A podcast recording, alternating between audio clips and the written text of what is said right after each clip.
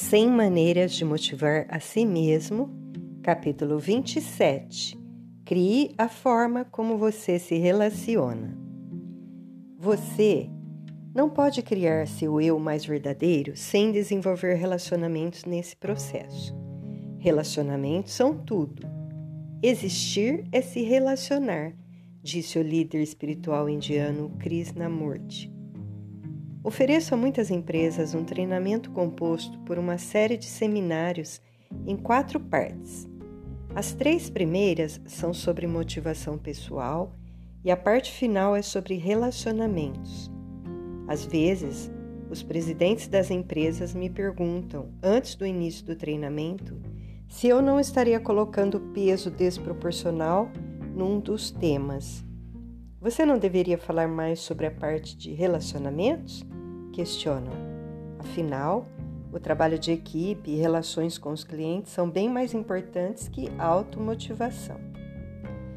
Defendo o peso que coloco na motivação. É impossível se relacionar bem com os outros quando a relação que se tem consigo mesmo é ruim. O compromisso com a motivação pessoal vem em primeiro lugar. Afinal, quem quer se relacionar com alguém totalmente desmotivado? Quando chegamos à quarta parte do seminário, o foco passa para a criatividade. Criatividade é a parte mais negligenciada, apesar de ser o aspecto mais útil no desenvolvimento das relações. Nos relacionamentos, a maioria das pessoas pensa com as emoções em vez de com a razão, mas isso não é o ideal. Quando encaramos os relacionamentos como oportunidades para sermos criativos, eles se tornam melhores. E quando eles melhoram, ficamos ainda mais motivados.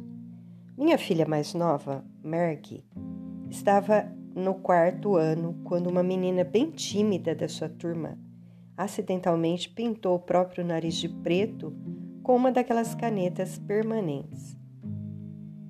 Vários colegas começaram a rir dela a menina chorava de vergonha, até que Merde se aproximou para tentar confortá-la.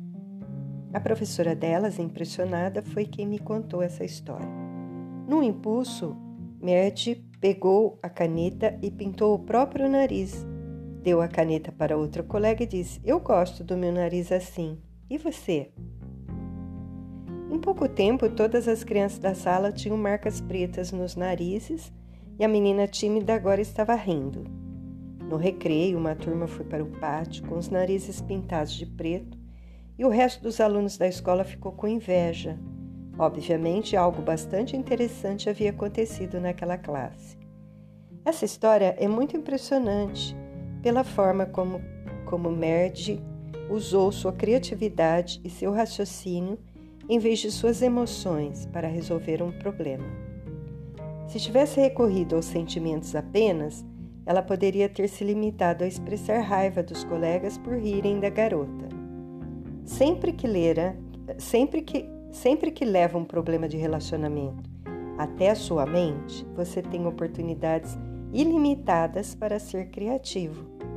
Se faz o contrário, levando o, pro, o problema da relação até o subsolo do seu coração, se arrisca a ficar empacado nessa dificuldade para sempre. Isso não equivale a dizer que você não deva sentir nada. Perceba seus sentimentos, mas não pense com eles. Questões de relacionamento devem ser resolvidas com criatividade. Você logo entenderá que nós criamos os relacionamentos que temos.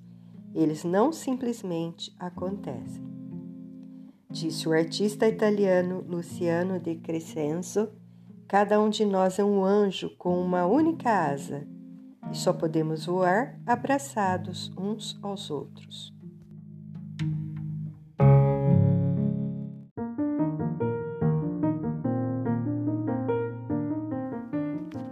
Capítulo 28 Tente ouvir interativamente. Princípio de usar a interatividade para aumentar a criatividade não se restringe a jogos de computador ou salas de bate-papo. Ao nos tornarmos plenamente conscientes desse princípio, podemos encontrar meios de ser mais interativos com qualquer situação. Podemos até deixar as conversas com familiares e amigos mais interativas do que eram antes. Muitas vezes acontece conosco de ouvir um colega de trabalho ou parente e praticamente adivinharmos o que vão dizer. E isso reduz nosso nível de consciência e uma forma de preguiça mental se instala. Em vez de escutar o outro de forma sonolenta, pontuando a fala dele com palavras e frases vazias como certo ou é isso aí, ouça de verdade e participe. A passividade prejudica tanto a nós mesmos quanto às pessoas que falam conosco. A escritora Brenda Welland disse certa vez: quando alguém nos escuta, isso nos reinventa, nos desenvolve e nos expande. Ideias começam a crescer de verdade dentro de nós e a ganhar vida. Quanto mais consideração demonstrarmos em nossas perguntas e comentários, mais interativa será a conversa. Procure oportunidades para ser mais interativo e, assim, motivar-se a viver níveis de experiência bem mais enriquecedores.